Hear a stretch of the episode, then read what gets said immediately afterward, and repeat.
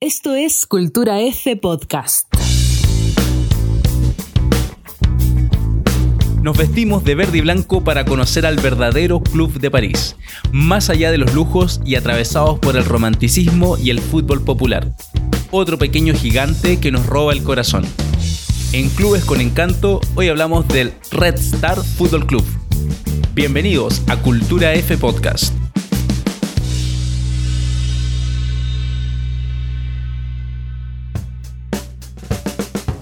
Bienvenidas y bienvenidos a Cultura F Podcast, nuevo episodio, fútbol, historia, relato y sociedad, política, todo lo que nos gusta, todo lo que se entremezcla y todo lo que le da condimento a este deporte que nos apasiona. Les habla Constanza Básolo, hoy día estoy yo abriendo el programa, junto como siempre a Cristian Oyarzún. Cristian, ¿cómo estamos? Hola Connie, bien, bien, bien. La sección de la gente. Sí. Clubes con encanto. Sí. Si usted es un romántico del fútbol, un nostálgico, quédese, quédese a escuchar estas historias. Hacemos como una curatoría de equipitos de clubes que, que aún tienen esta luz de esperanza respecto al fútbol que nos encantó, con arraigo popular, con identidad, Sí. que trata un poco de luchar.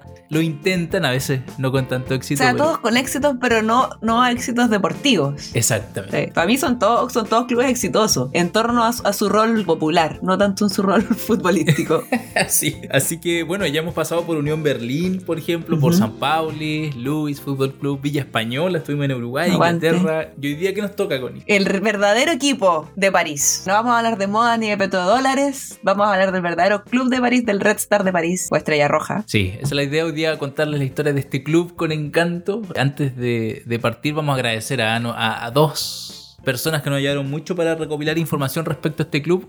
Uno, un hincha, pero a muerte del, del Red Star, vive de hecho en, en- en la zona ahí del club, del, del barrio de la comuna de San Owen. Así que Adam Cano, muchas gracias. Estuvimos hablando con él, un crack hincha, Sí, pero aguante. tatuado, tatuado tiene ahí al, al- al Red Star. Sí. Y también eh, agradecer a Arnau Segura, periodista, bueno, de español de la revista Panenka, que ha estado en París. Nos nutrimos de sus, de sus historias para contarles lo que es este club el día de hoy. Nos ponemos la, la verde y blanca del Red Star. Vamos a eso. ¿Sí? Sí. Como les decíamos, vamos a hablar de un club que tiene mucha historia, mucha historia y que para entender tenemos que irnos al norte de París, a alejarnos 6 kilómetros al norte de, de la Torre Eiffel y irnos a un barrio que se llama San Owen. Excelentemente pronunciado.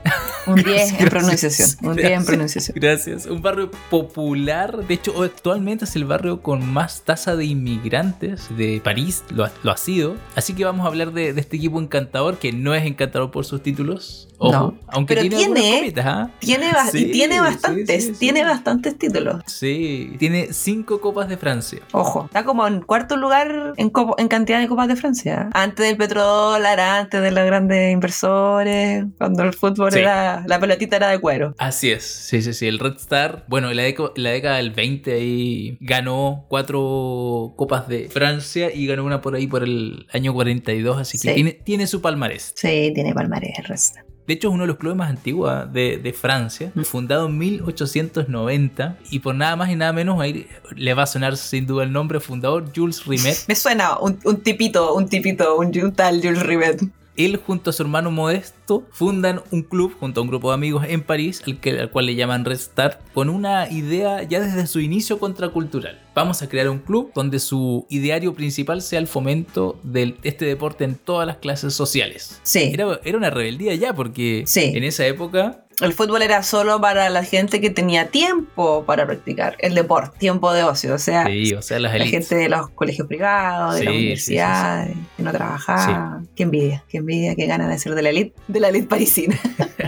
De la elite parisina, sí. En ese tiempo eh, solo podían hacer deporte, obviamente, la elite. Y ellos instauran esta idea de, bueno, vamos a crear un nuevo club. Y esto es abierto a toda la comunidad. Todos merecen disfrutar del fútbol. Exactamente. Así que crean en París el, el Red Star, que bueno, la historia sería completita si, si esa estrella roja tuviese un vínculo ahí con un ideario rojo, Con el partido, Comunista. con- Sí, con el partido.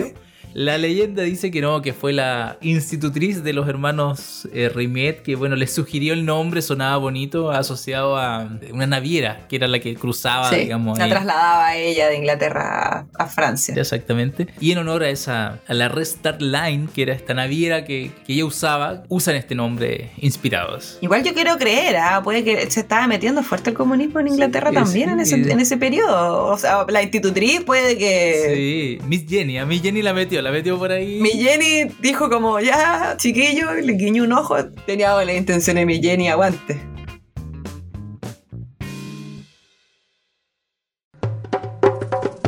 Red Star fue fundado por el mismísimo Jules Rimet, creador de la Copa del Mundo y presidente de la FIFA por 33 años. La Copa de los Mundiales llevó su nombre hasta 1970.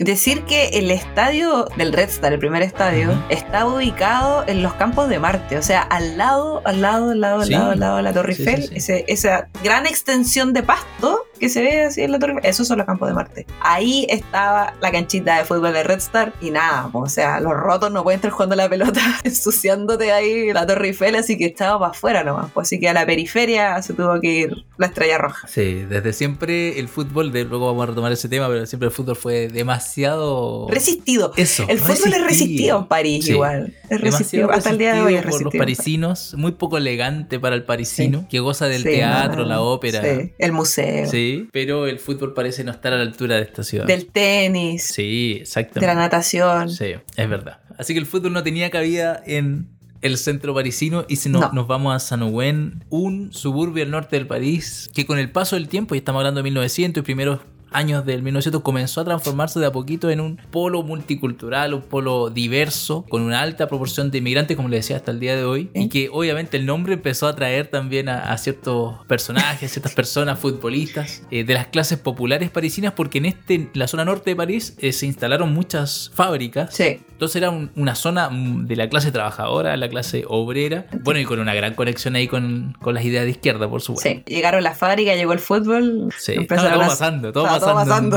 Todo pasando Sí. Era el barrio donde había que ir. Sí, así que era un equipo que empezó de a poquito a vestirse mm, inequívocamente ahí de, de antifascista, de solidario, de comunista, y que empezó a representar a esta clase obrera en este París, París que ya veníamos diciendo que, que tiene otra historia, una historia un poquito más burguesa o de Sí, clase sí. alta. Más champaña. Fútbol champaña. Fútbol champán. Sí. Fútbol champán. Y vamos a hablar del estadio, ¿ah? el Stad Bauer, un coqueto estadio pequeñito, pequeñito, que incluso en esa Segunda Guerra Mundial sirvió como bodega de armas para la resistencia francesa. Lleva su nombre el Jean-Claude Bauer, médico comunista que fue asesinado por ser contrario al régimen de Vichy.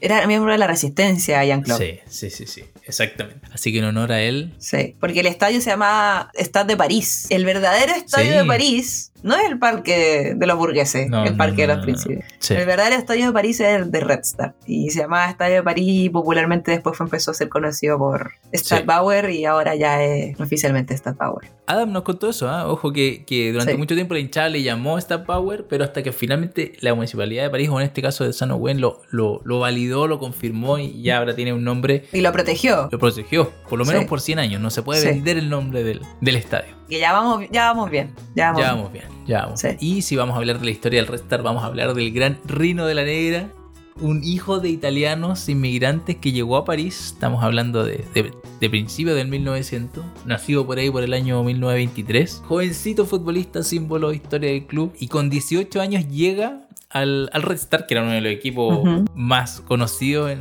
de París. Decir que Rino, sus padres venían escapando del fascismo en Italia de Mussolini y su papá era partícipe activo del movimiento obrero italiano, entonces era enemigo total del régimen y bueno, Rino también llegó a trabajar a la fábrica de muy joven allá en, Así es. en París, entonces era hijo de obrero, en barrio obrero, fue un obrero Todo, y que estaba, todo. bueno, dicen las, las crónicas que era todo el día con la pelotita, que era un crack, Así pero que es. le gustaba mucho, mucho el fútbol, era su gran, su gran Sí. pasión. Sí, era prometedor total y llega al Red Star, que como te decía era el, el equipo de moda en esa época porque ya venía con varios títulos de copa.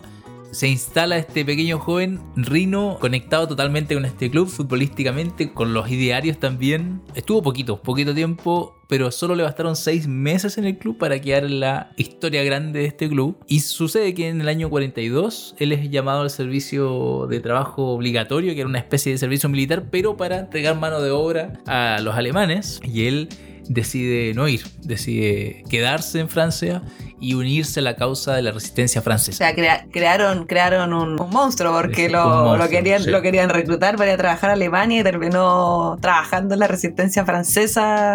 Fusil Sí, en mano, derrocando al, al, fas- al fascismo en, en Francia. En Francia. Sí, sí, sí, sí. Y de hecho ahí empezó su vida, su doble vida. Por un lado era un fut- joven futbolista recién contratado por el Red Star, pero por el otro, en clandestinidad, se unió al grupo Manuchian, una cuadrilla ahí de, de- de extranjeros, de 22 miembros que eran parte de un, de un grupo bastante reconocido dentro de la resistencia francesa. Fue tormento ese grupo para los oficiales nazis en, en Francia, creó varios ataques eh, bastante Exitoso, efectivos sí. contra... Sí, exitosos. Así que era un grupo que le trajo Dolores de cabeza. pesadillas ahí, sí, Al sí, régimen. sí, al régimen. Así que bueno, ahí estaba su doble vida de Rino, futbolista y también combativo, y en medio de una operación que no resultó del todo bien, termina siendo capturado por la, por la Gestapo. El grupo principal de los Manuchan torturados por meses, por cerca de tres meses se dice, hasta que finalmente son Fusilados son fusilados, son fusilados. Así que el gran Rino, combativo y futbolista, termina siendo un, un referente en la historia de, de este equipo que, que vive con orgullo su, su identidad, su identidad obrera y, y- y luchando, digamos, luchando con, Con las botas puestas. contra el fascismo, exactamente. Sí. Igual decir que yo cuando leí esto me corrió una lagrimilla. No sé si era lagrimilla, pero me, me emocioné, me emocioné. Decir que ahora en honor a Rino de la Negra hay una tribuna en el estadio que es la tribuna más popular, donde va la hinchada pura y dura de Red Star a, a ver el equipo. Se llama Rino de la Negra. Y cuando Rino estaba preso y lo estaban torturando, la Gestapo mandó dos cartas. Una a sus papás Eso. despidiéndose y otra a su hermano. Y dentro de, la, dentro de la carta que le mandó el hermano, que era más larga, decía que abrazara a todos los de su barrio, que a los que él conocía en el barrio, y manda un saludo y un adiós a todo el Red Star. O sea, yo ahí dije, no, ya Rino, dámelo, dámelo Qué siempre. grande. Qué grande, Qué grande, Rino. Hasta, hasta, Sí. hasta el último día de su vida pensando en el Estrella Roja. No, un Era- grande. Y era de hecho, como decías tú, eh, la tribuna popular del, del Stadtbauer lleva su nombre y es muy común. De hecho, ustedes lo buscan y en todos los partidos están lienzos, banderas de Rino. Eh, nuestro amigo ahí, Adam, que pudimos conversar, nos contó su historia, tiene tatuado en el brazo a Rino, o sea, un, Lo comprendo, lo un comprendo. referente total, un referente total y miembro de la historia grande de este club. Pero este club, este hermoso club, no solo vive de la, de la historia del Gran Rino, sino que además tiene jugadores que han seguido luchando a través de su historia por, por muchas cosas más que luchar por un triunfo, sino que, por ejemplo, en la década de los 60, bueno, estamos hablando una época ahí convulsionada de la sociedad francesa, el 68, estas, estas, estas marchas multitudinarias ahí, jugadores del club también tomaron ahí Las riendas. las riendas, liderazgos y fueron parte de dos futbolistas, An- André Merelé y Michael. Oriol, dos futbolistas que fueron parte de la toma del edificio de la Federación Francesa de Fútbol el año 68 en medio de todas las, las protestas estudiantiles, por supuesto, en esa época, que fueron quienes partieron con, con las marchas. Y ellos, esos futbolistas junto a otros, fueron parte de un movimiento que trató de luchar por los derechos de los futbolistas Bueno, eh, en una época donde los futbolistas no tenían ninguna opción de decisión De frente a sus carreras. Nada, o sea, sueldos miserables, estaban obligados a, a estar unidos a un equipo hasta incluso por 35 años, no- ni siquiera podían decidir a qué club eran transferidos. Era una no ha locura. cambiado mucho. No ha Tan- tanto no ha cambiado. Sueldo eh, millonario, pero. Sí, Sí. sí, es verdad, es verdad. Esclavitud de, un- Así que. de ricos, del cautiverio feliz. Sí. Así que, bueno, esos jugadores también camiseteados totalmente No, por, por la causa y futbolistas del Red Star luchando más allá que por un, por un triunfo, sino que Por por, condiciones de trabajo. colegas, digamos, por condiciones Sí. dignas, exactamente. Sí, y bueno, a finales de esta década, del 69, comienza a crearse la idea de que, de que París necesitaba un, un club a su altura. Parece que el Red Star no calzaba con el perfil del parisino. no calificaba el perfil de parisino No promedio. sí. Primero se crea un, un club que es el París FC, que luego pasa a llamarse, uniéndose con otro equipo, el Paris Saint Germain. A todo esto si- sigue existiendo París FC. Sí, sigue y es el clásico rival del, del Red Star actualmente. Recordemos que el Red Star está en tercera división en este momento. París está en segunda. No Sí, se han encontrado.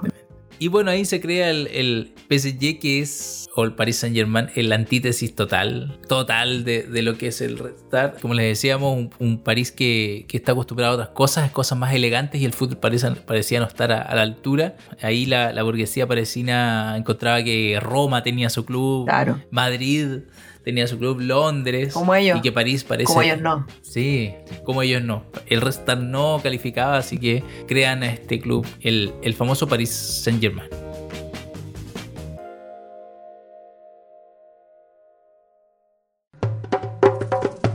El estadio del Red Star, junto con el estadio de Colombes, fueron sede para el fútbol en los Juegos Olímpicos de París 1924. Uruguay se consagró campeón, obteniendo la medalla de oro.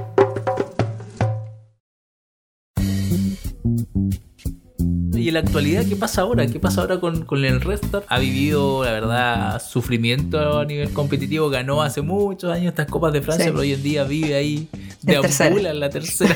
la tercera sostiene división. ahí. Se sostiene a duras penas, pero los hinchas mantienen a pie firme ahí la historia del club. Es un club que se ha, y la tribuna ahí, Reino de la Negra, se, se llena de hinchas con claras consignas antifascistas, lienzos, eh, reivindicando distintos tipos de, de causas solidarias, de diversidad, hacia la tolerancia, la integración. Así que es un club que, que podríamos decir es un bastión ahí de la resistencia. Sigue siendo un bastión de la resistencia. Pero ahora igual está medio hipster sí, Red Star. sí, Sí, Sí, sí, sí, sí. como que sí. se puso de la bohemia posera moda, francesa, se puso moda. de moda, Sí. estrella roja. Hay un par de artistas que han ido ahí a la canchita con camperitas bastante caras a ver a Red Star. Lo comp- bueno, estuvo casi en la que era, lo, lo salvó, lo compró un productor de televisión que es audiovisual. un productor de cine, sí. De Haddad. cine. Patricia ahí Sí. puso con las luquitas, compró Red Star y es, es dueño del equipo. Sí. Bueno, igual la Red Star As tiene buenos proyectos, tiene el Red Star Lab. Sí, el Sí. Red Star Lab, un proyecto educativo para las divisiones inferiores y niños del barrio de San Owen. Sí, la verdad que ahí el club ha tratado como de mantener vigente el espíritu inicial que tenía Jules Rimet, Claro. que era abierto a la comunidad y con un potente rol educativo. Sí, es un club con harto arraigo. Harto arraigo Sí, en el barrio, la gente del barrio lo va a ver. Es, es como Sí. un club de tercera división Sí. de barrio. Exactamente, sí. Pero ahora, claro, igual llegaron los amigos del, del director de cine. Sí, bueno, otra, Haddad, desde que llegó el 2008, sí, llegó como una idea muy revolucionaria, vamos a llevar el estadio a otra zona más grande, vamos a darle Claro. toda una onda marketinera, pero aquí estuvo bueno igual la respuesta de la hinchada, de hecho se negó rotundamente la hinchada a mover el estadio, de hecho finalmente se tuvieron que conformar con la remodelación del estadio. Igual decir que eh, Red Star, al igual que los otros clubes con encanto, eh, no, no tanto el Villa, creo yo. Pero los, los que están dentro de UEFA tienen este problema de que si ascienden, o sea, suben de división, tienen que cumplir ciertos reglamentos de las federaciones que esos reglamentos incluyen Sí. cambios en sus estadios y en su infraestructura. Entonces, de repente ganar no está tan bueno porque te exige ciertas cosas que, que, Y lo que saca terminan... de sus, de sus, sí, de su zona, sí. Sí, te- tenéis Sí, que sí, ver como man- mantenís tu identidad o, o tenéis un estadio de 20.000 personas. El estadio es de el Stadtbauer hace 10.000 personas, creo. 10.000, 10.000, Sí. sí. De hecho, la última vez que Red Star estuvo en segunda división, claro, se vieron obligados a ir a otra cancha y los, los, los hinchas en, en repudio, digamos, no iban a los partidos de local, pero cuando estaban de visitante, ahí obviamente repletaba la tribuna, pero a modo de protesta no iban porque les quedaba muy lejos, muy lejos del barrio de origen. Eh, bueno, por las normativas que ya conocemos de exigencia de los estadios. Bueno, y tú mencionabas a- a- al presidente del club, que bueno, ha estado ahí constante lucha ahí con los hinchas, tratando de, de mantener la identidad de los hinchas y el nuevo presidente darle un, un aire ahí como De tú, más frescura también, sí. Sí. sí, Así sí. que, pero bien los hinchas se han, se han parado ahí para mantener, no perder la identidad, no perder la historia, el vínculo. Y bueno, mencionabas el, el Restar Lab, que es un, como te decía, un taller para, para niños, jóvenes de- del barrio, de la comunidad.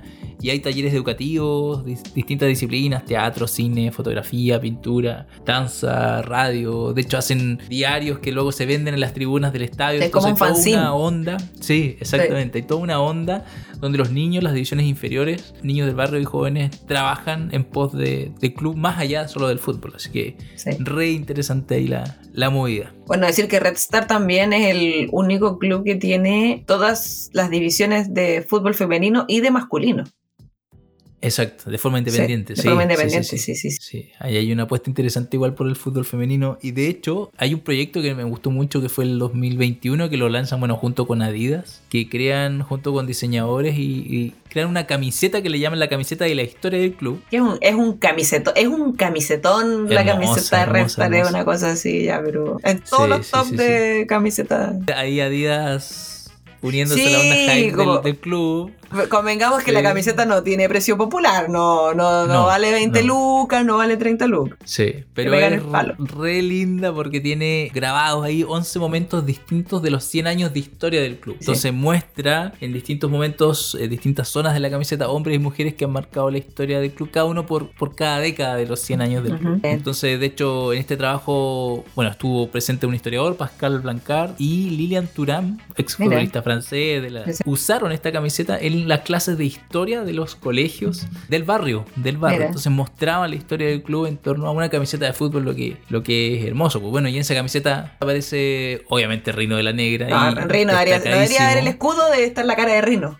Exactamente, sí, pero también Sí. aparecen jugadores como René Fenoulier, goleador de la selección francesa, jugador de, de- del Red Star. Aparece Laurín Koulibaly, jugadora ahí destacada de la división femenina del, del Red Sí, Star. sí, sí. Símbolo del crecimiento femenino dentro del club, así que a mí me, me- me encantó la camiseta.